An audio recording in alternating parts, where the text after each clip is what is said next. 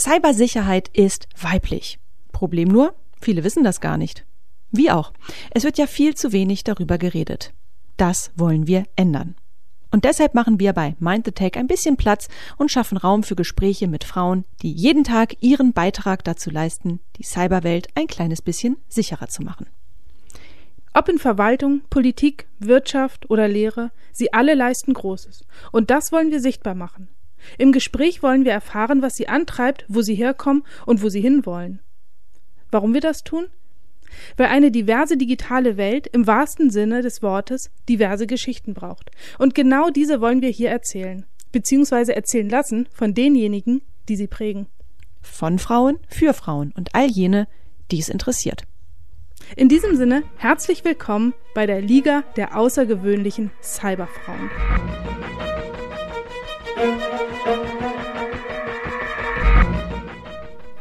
Cyberdiplomatie. Ist das, wenn zwei im Netz sich streiten und am Ende freut sich der Dritte? Nein, ganz so einfach ist es natürlich nicht. Cyberdiplomatie, das ist harte Vermittlungs- und Verhandlungsarbeit im Sinne politischer und gesellschaftlicher Interessen, nur halt im Cyberraum. Regine Greenberger ist die Frau, die als Deutschlands erste Botschafterin für Cyberaußenpolitik genau das tut. Seit 2020 ist die Spitzendiplomatin im Auswärtigen Amt für uns Bundesbürgerinnen im Einsatz. Im nachfolgenden Gespräch liefert sie einen spannenden Schulterblick auf ihre Arbeit. Viel Spaß!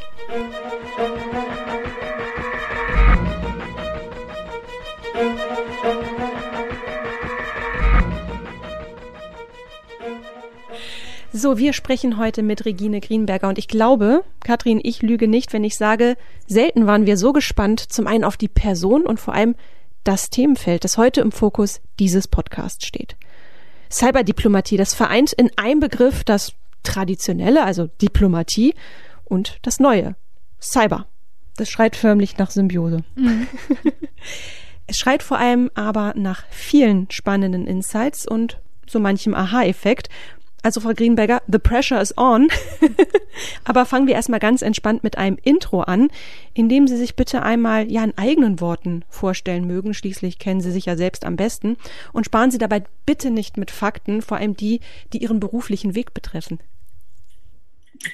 Ja, vielen Dank und auch vielen Dank für das Interesse nicht nur an der Cyberdiplomatie, sondern auch an meiner Person. Da fühle ich mich sehr geschmeichelt. Ähm, wo fange ich an? Ich, ähm, ich bin aus Bayern, das hört man jetzt nicht mehr, aber es prägt sehr meine Identität. Sozusagen Laptop und Lederhosen in der, in der weiblichen Form. Ähm, ich habe Landwirtschaft studiert an der Technischen Universität München auf dem Campus in Weinstefan. Und das ist insofern relevant, als es auch eine generalistische Ausbildung ist mit einem sehr breiten ähm, Spektrum an Fächern, die da abgedeckt werden, äh, von äh, Chemie und Physik und Mathematik und Statistik, äh, über die technischen Fächer bis hin eben zur ähm, Agrarpolitik und Agrargeschichte und Agrarsoziologie. Also ich bin sozusagen von meiner Ausbildung her eine Generalistin, habe danach noch ein paar Jahre in diesem Sektor gearbeitet, eine Doktorarbeit über Entscheidungstheorie geschrieben und 2001 im Auswärtigen Amt angefangen. Also ich bin jetzt schon über 20 Jahre dabei und äh, habe alles Mögliche gemacht in dieser Zeit, sehr viel mit Europa zu tun gehabt und in den letzten Jahren eben auch verstärkt mit dem Thema Sicherheitspolitik. Also was dient unserer nationalen Sicherheit? Mhm. Ja, und ähm, vor etwas mehr als zwei Jahren habe ich dann diese Aufgabe als äh, Cyberbotschafterin übernommen und äh, führe jetzt sozusagen die Cyberdiplomatie des Auswärtigen Amtes an. Spannend. Dennoch würde uns interessieren, weil Sie ja eingangs gesagt haben, Sie haben Landwirtschaft studiert. Aber gab es da in dieser Zeit irgendwie so diesen einen initialen Moment, wo in Ihnen so diese Erkenntnis gereift ist, ähm, ne, ich wende mich mal eher so diesem, diesem politischen zu. Sie haben ja schon gesagt, es geht auch ein bisschen um Entscheidungsfindung, aber gab es da so diesen in, initialen Moment? Das würde mich mal interessieren. Ähm, ich glaube, ich habe dieses Studium gewählt und auch meinen weiteren, äh, meine weiteren beruflichen Entscheidungen so getroffen, dass ich möglichst wenig ausschließen musste. Also ich interessiere mich für viele Dinge und ähm, äh, hatte sozusagen eher Schwierigkeiten, mich festzulegen auf eine Nische, äh, eher Spaß daran, den Horizont möglichst breit zu halten. Und das habe ich in meinem Studium, in meinen weiteren beruflichen Stationen gemacht und das prägt auch die Arbeit äh, im Auswärtigen Amt. Nicht nur für mich, sondern das ist, was wir Diplomaten machen. Also wir sind generalistisch unterwegs. Na, dann habe ich als studierte Musikwissenschaftlerin ja ein neuen, paar neue Perspektiven. Sie können auch im Auswärtigen Amt anfangen, übrigens. Sprechen wir mal nach dem Podcast drüber. So, und jetzt möchten wir noch ein bisschen was über die private Regine Greenberger erfahren. Wie würde sie sich wohl mit drei konkreten Begriffen oder Hashtags charakterlich beschreiben? Ja, da habe ich mir ähm, äh, gedacht, ich verwende dieses Bild des Sternzeichens Zwilling. Ähm, ich bin ein Zwilling vom Sternzeichen und die sind ähm, kommunikativ und neugierig, aber eben auch ein bisschen sprunghaft. Und ich finde, das äh, beschreibt meinen Charakter ganz gut. Das finde ich gut. Das ja. hatten wir noch nicht, dass jemand, äh, dass das äh, Sternzeichen sozusagen heranzieht. Auch finde ich ein guter Ansatz. Mhm. Ich finde sprunghaft auch im, im Bereich der IT gar nicht so schlecht, weil als neue Wissenschaft ist sie halt noch sehr sprunghaft. Ja, es ist ein, eine, wie soll man sagen, eine ambivalente Eigenschaft. Ne? Also sie ist auf der einen Seite äh, natürlich ähm, für, für Menschen, die es gerne ähm, konsequent und bis zum Ende äh, durchhalten und die perfektionistisch sind, ist es so ein bisschen schwierig, mit Leuten wie mir umzugehen. Aber wenn es eben darum geht, eine neue Aufgabe schnell anzunehmen, dann ist es eigentlich eine eher positive Eigenschaft. Ja, das stimmt. Ähm, und jetzt die letzte Intro-Frage, die jeder, ähm, jeder Cyberfrau stellen, ist, ähm, wann haben Sie denn zuletzt Ihr E-Mail-Passwort geändert? also ich habe ja zwei E-Mails natürlich, eine private und eine dienstliche. Privat arbeite ich schon äh, seit längerem mit so einer Zwei-Faktor-Authentifizierung. Deswegen ändere ich mein Passwort auch nicht mehr. Es bleibt jetzt so. Außer ich erfahre von einer Datenpanne, dann würde ich es vielleicht nochmal anfassen. Aber ansonsten fühle ich mich damit eigentlich gut abgesichert. Und dienstlich ist es so, dass wir ähm, vom System einfach alle paar Monate dran erinnert werden und ein neues Passwort auswählen müssen ähm, womit ich dann immer möglichst lange warte, damit ich möglichst wenig Fehlversuche bei der Eingabe habe. Ich finde es immer wieder faszinierend, äh, so eine simple Frage und so viele verschiedene Konzepte, die wir mhm. hier schon gehört haben. Wirklich spannend. Ähm, Frau Rienberger, als Sie 2020 Ihren Job als Cyberdiplomatin angetreten sind, Hätten Sie damals gedacht, dass das Thema Cyberkrieg einmal so viel Raum in Ihrer Arbeit einnehmen würde? Was hat man Ihnen damals eigentlich erzählt über diese Rolle? Oder durften Sie diese von Anfang an quasi selbst gestalten, wie auf einer grünen Wiese? Nein, die Cyberdiplomatie im Auswärtigen Amt gibt es schon sehr viel länger, als ich auf diesem Posten bin. Mein Vorgänger, ähm, mit dem ich mich nicht direkt äh, abgewechselt habe, aber äh, mein Vorgänger, äh, Botschafter Thomas Fitschen, ist ein Völkerrechtler gewesen und das zeigt auch so ein bisschen, wo diese, dieses, diese, dieses, äh, diese Aufgabe herkommt, nämlich ähm, von dieser völkerrechtlichen Perspektive, was ist eigentlich erlaubt für Staaten und Regierungen im Cyberspace und was ist nicht erlaubt. Und gleichzeitig zeigt es natürlich auch, dass es ein bisschen statisch zuging auf diesem Posten äh, in den Jahren äh, vor 2022. Aber mit, äh, der, mit der russischen Invasion in der Ukraine mit der Zeitenwende, die das auch in der deutschen Politik und Außenpolitik ausgelöst hat, hat sich natürlich meine Aufgabe auch noch mal komplett ähm, verändert. Heute mhm. ist der Schwerpunkt äh, der Cyberdiplomatie auf den konkreten, sehr operativen sicherheitspolitischen Fragestellungen. Also wie können wir uns, Deutschland und unsere Partner in der Europäischen Union und unsere Verbündeten in der NATO vor Cyberangriffen schützen? Und auch, ähm, wie können wir die, ähm, diejenigen Länder, die jetzt am Anfang ihrer digitalen Transformation stehen und für die die Risiken, die wir heute ähm, zur Kenntnis nehmen müssen, einfach auch prohibitiv sein können. Wie können wir die darin unterstützen, ihre digitale Transformation äh, nachhaltig zu gestalten? Mhm. Insofern, ja, es ist, ähm, das Profil dieser Aufgabe hat sich äh, sehr stark verändert von außen veranlasst. Äh, aber es ist natürlich in der Beschreibung dessen, was wir als Cyberdiplomatinnen tun, schon enthalten gewesen. Hm. Und ähm, wie sieht denn so Ihr, Ihr Alltag aus? Haben Sie das überhaupt als, als Cyberdiplomatin oder ist das eher so jeden, jeden Tag was Neues. Genau, kommen Sie morgens ins Büro, dann ist da schon so eine Drohne, die Ihnen entgegengeflogen kommt mit den aktuellen Papers. Wie kann man sich das vorstellen? Das wäre das wär mal ganz praktisch, könnte ich mal anregen. Ja, also es ist natürlich ein, äh, ein Job in einem Bundesministerium. Das heißt, äh, es ist schon im Wesentlichen ein Bürojob. Ich reise viel, ich versuche viel, ähm, viele Termine auch außerhalb meines Büros zu machen, weil ich denke, dass äh, Teil meiner Aufgabe ist, auch zu erklären, was Diplomatie hier, äh, wo Diplomatie hier helfen kann. Aber vieles spielt sich natürlich schon im Büro ab. Und der konkret, der Büroalltag beginnt in der Regel ähm, damit, dass ich mich natürlich mit meinem Team abstimme. Und dann gibt es so vier, ähm, würde ich mal sagen, Wirkungskreise, mit denen, in denen ich mich irgendwie äh, bewegen äh, muss. Das ist einmal im Haus, im Außenministerium. Die äh, Cybersicherheitspolitik ist ja eine Querschnittsfrage. Das Auswärtige Amt ist aufgeteilt in ähm, Länderstränge, also Regionalreferate ähm, und Länderreferate. Und dann Querschnittsthemen wie Klima, wie Energie und Cybersicherheit gehört eben auch dazu. Und das bedeutet aber in der Praxis, dass ich praktisch im Auswärtigen Amt dafür sorgen muss, dass diejenigen, die an den äh, Ländertischen sitzen, wissen, wann sie mit meinen Themen oder mit unseren Themen äh, arbeiten können und müssen. Also wann müssen wir sozusagen mit welchen Partnern über welche äh, bestimmten Themen sprechen. Dann ist der zweite äh, Kreis, in dem ich mich bewege, die Bundesregierung. Wir haben hier praktisch drei ähm, Partner, die da miteinander zusammenwirken müssen. Das ist einmal die Cyberdiplomatie, das Auswärtige Amt und ein bisschen natürlich auch ähm, die Entwicklungszusammenarbeit. Dann haben wir die, das Thema Resilienz. Das ist natürlich hauptsächlich das Innenministerium und die nachgeordneten Behörden, Polizei, BKA, BSI und so weiter. Und der dritte Partner ist ähm, die Verteidigung, die militärische Cyberverteidigung ähm, mit dem Verteidigungsministerium und äh, dem Kommando ZIR, dem Cyberkommando der Bundeswehr.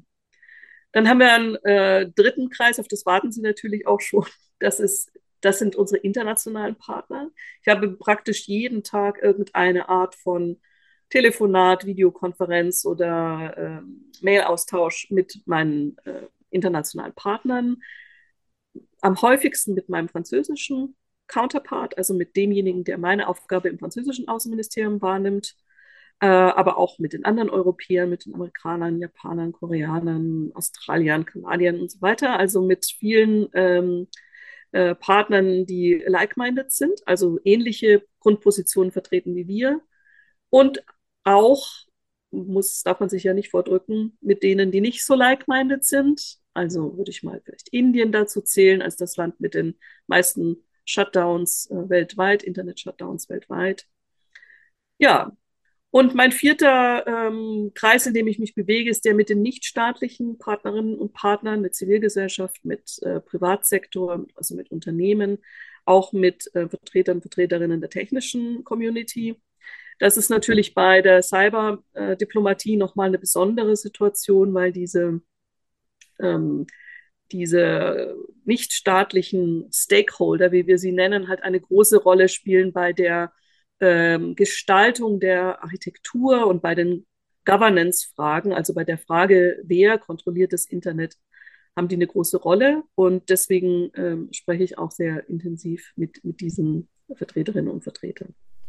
Aber das ist ein gutes Stichwort, äh, die nichtstaatlichen AkteurInnen. Gerade bei dem IT-Gipfel beziehungsweise dem Digitalgipfel, früher hieß es ja IT-Gipfel, der jetzt kürzlich stattgefunden hat in Berlin, das war im Dezember, glaube ich, da wurde ja die Kritik laut, dass eben diese Person viel zu selten, also VertreterInnen der Zivilgesellschaft viel zu selten an einen Tisch mit rangeholt werden, wenn es auf gut Deutsch um die Wurst geht, um die digitale Wurst geht. Ähm, was tun Sie sozusagen, damit diese Gruppen auch gehört werden und auch deren Interesse sozusagen reingetragen werden in ihre Aufgaben? Mhm. Also ich gehöre innerhalb ähm, der der Konstellation so in der Bundesregierung äh, sicher zu denjenigen, die das am stärksten auch einfordern. Ähm, einfach auch deswegen, weil diese äh, Grundkonstruktion der verteilten Verantwortung mit zwischen staatlichen und nichtstaatlichen Stakeholdern auf der globalen Bühne sehr stark unter Druck gekommen ist. Es gibt eben eine ganze Reihe von Staaten, autoritäre Systeme, China, Russland, aber auch ein paar andere, die der Auffassung sind, der Staat müsste mehr Kontrolle übers Internet ausüben und die deswegen ähm, versuchen, an bestimmten Stellschrauben zu drehen, um eben den, den Einfluss von Privatsektor und Zivilgesellschaft zurückzufahren und den, Aus, den Einfluss der Staaten zu, zu vergrößern. Und weil wir diesen systemischen Konflikt ähm, in der, in der sozusagen Internet- und Cyber-Governance nicht trennen können von den großen geopolitischen Fragen und damit auch nicht trennen können von sicherheitspolitischen Fragen, ist meine, sehe ich meine Rolle auch so ein bisschen darin, dann auch in, innenpolitisch, also in Deutschland, dafür zu sorgen, dass wir diesen Ansatz, die Multi-Stakeholder äh, einzubeziehen in diese Governance-Fragen, dass wir diesen Ansatz halt auch in Deutschland leben und mit Leben erfüllen. Es ist natürlich ähm, für manche anderen Ministerien und Behörden nicht ganz so einfach. Es ist erstmal natürlich eine Ressourcenfrage, weil ähm, es gibt sozusagen da nicht das eine Klingelschild und den einen, die eine Telefonnummer, mit der man da sprechen muss.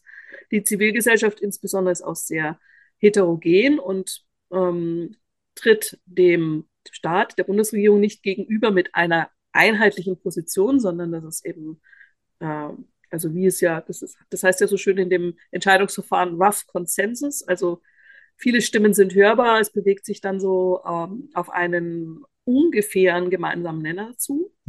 Also es ist eine Ressourcenfrage, aber es ist eben auch einfach ähm, eine Beobachtung, dass in dem Moment, wo die Sicherheitsüberlegungen stärker werden, und in so einer Phase sind wir jetzt gerade, also die Frage, also man kann es zum Beispiel ganz gut festmachen an diesem Thema Chatkontrolle.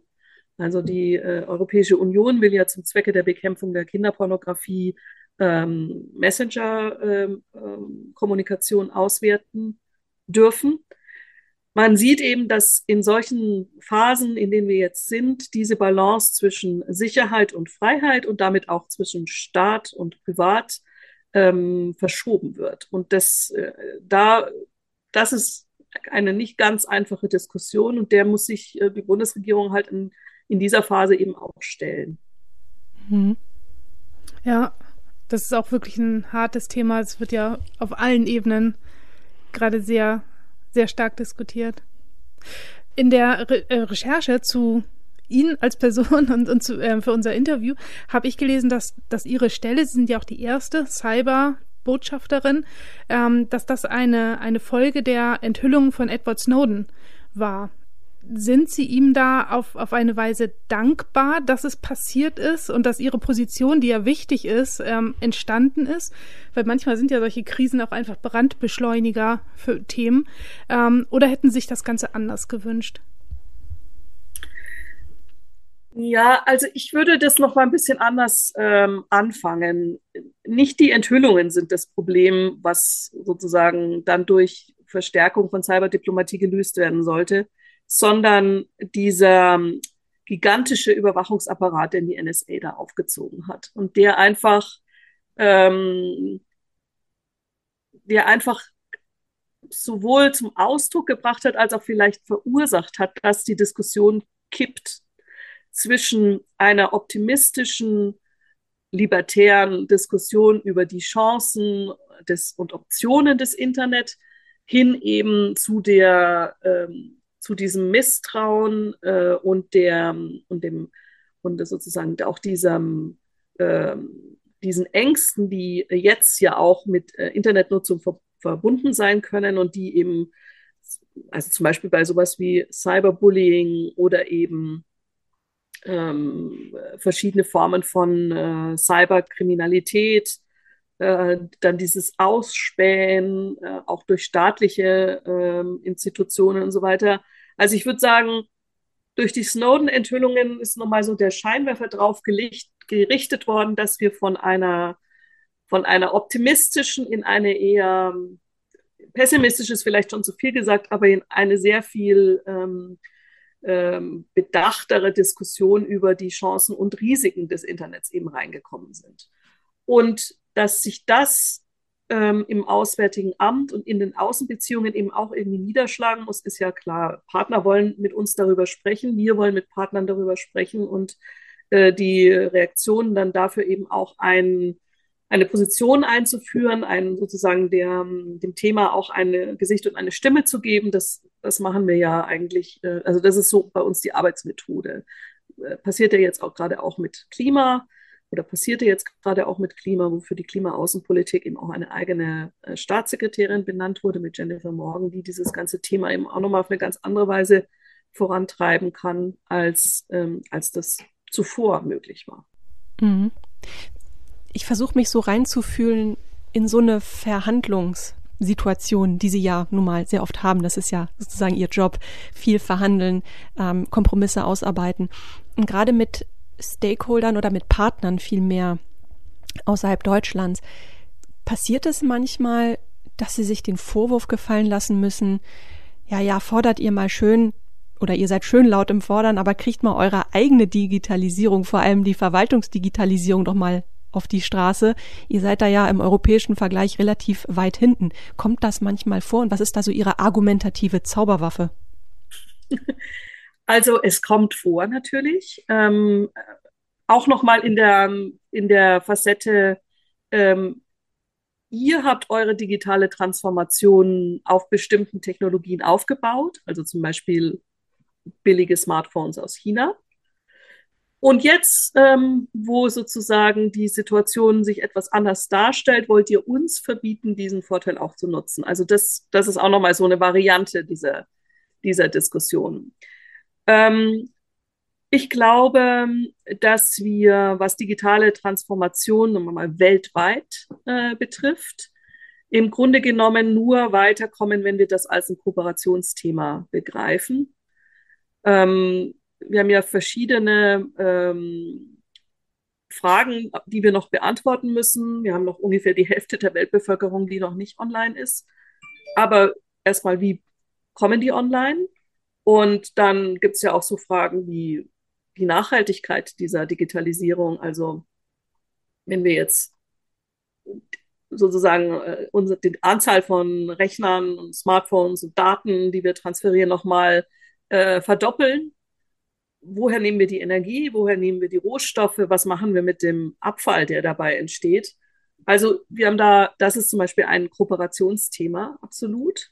Äh, ein zweites Kooperationsthema ist natürlich das der, der Sicherheitsfragen, weil jede, jedes Netz, was sich aufbaut, äh, ist genauso stark wie sein schwächstes Glied. Und wenn wir halt ähm, dann mit Partnern zusammenarbeiten, die sich nicht so gut schützen können. Oder wenn wir der Partner sind, der sich nicht so gut schützen kann, dann wird es sich auf alle anderen auswirken und eben nicht nur ähm, im, im sozusagen auf dem technischen Bereich bleiben, sondern eben auch ins politische Vertrauen hinein ähm, ausstrahlen.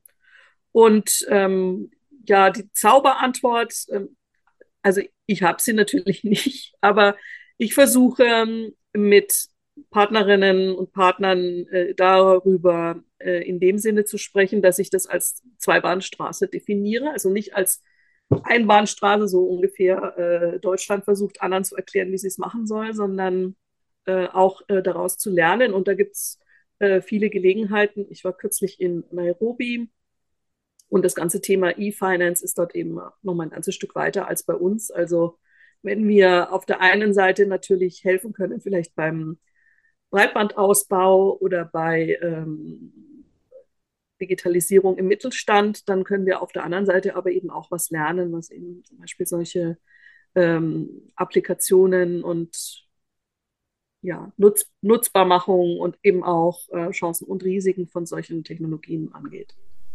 Die Zweibahnstraße wird jetzt ab sofort ja. auch äh, mein Schlagwort sein. Wie super. Ja. Ähm, ja, so in diesen ganzen IT-Themen, wo ja auch Cyberdiplomatie irgendwie so ein auch dazugehört, ähm, ist es ja meistens so, dass, dass man als Frau in der Minderheit ist. Also ich habe so oft in richtigen Entwicklerbüros gesessen, wo die Frauenquote aus mir bestand. ähm, wie sieht das so, so in, in Ihren Meetings, in, in Ihren Besprechungen aus? Ähm, ist das ein ähnliches Bild bei in der Cyberdiplomatie? Und denken Sie, dass Sie da als Frau besondere Attribute mitbringen, die Sie das noch besser ausüben lassen? Also ähm, wir haben im Auswärtigen Amt schon immer noch ein äh, Frauenthema, weil wir einfach insbesondere in den Führungsfunktionen immer noch zu wenig Frauen haben. Also viel weniger, als sie der Demografie entsprechen. Also ähm, meine Jahrgänge und Jünger, da sind natürlich schon ähm, etwa die Hälfte der Einstellungen weiblich gewesen. Aber es ähm, es spiegelt sich in den, ähm, in den Führungsfunktionen, die wir mittlerweile erreicht haben könnten, eben einfach nicht so wieder. Also das ist, ähm, da gibt es einfach einen ganz schönen Leakage, also Frauen, die da verloren gehen auf dem Weg. Und ähm, da gibt es vielerlei Gründe dafür. Und das Auswärtige Amt fängt im Grunde genommen erst seit wenigen Jahren damit an, diese Gründe zu äh, bekämpfen.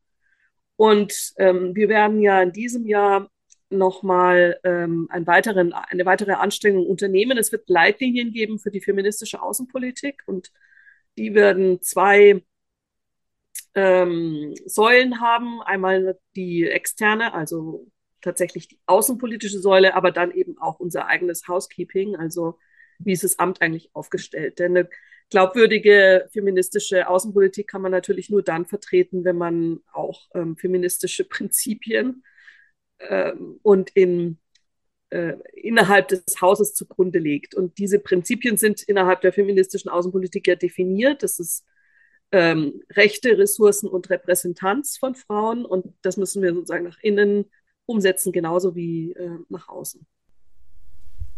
Wir haben ja die große Hoffnung, dass äh, diese Sonderreihe, die wir machen, die Liga der außergewöhnlichen Cyberfrauen, vor allem von jungen Mädchen, aber auch eigentlich von allen Frauen gehört wird, die in so einer Berufsfindungsphase sind oder in einer Neuorientierungsphase sind und die sich durchaus vorstellen können, sich irgendwas äh, im Cyberraum zu suchen. Haben Sie für diese Zielgruppe, die vielleicht noch so ein bisschen schwankt und noch so ein paar Argumente braucht, noch ein super Killer-Ratschlag parat, außer natürlich vielleicht Landwirtschaft zu studieren? Also erstmal muss man sich äh, überhaupt nicht fürchten vor diesem Thema. Selbst wenn man kein Mathematikgenie ist, gibt es in diesem Berufsfeld ähm, so viele Zugangsweisen, äh, die, die wichtig und relevant sind und die wir brauchen. Das ist eigentlich eher eine Frage, ob man da Berührungsängste hat mit, weil es halt sich so wie ein technisches Thema anhört.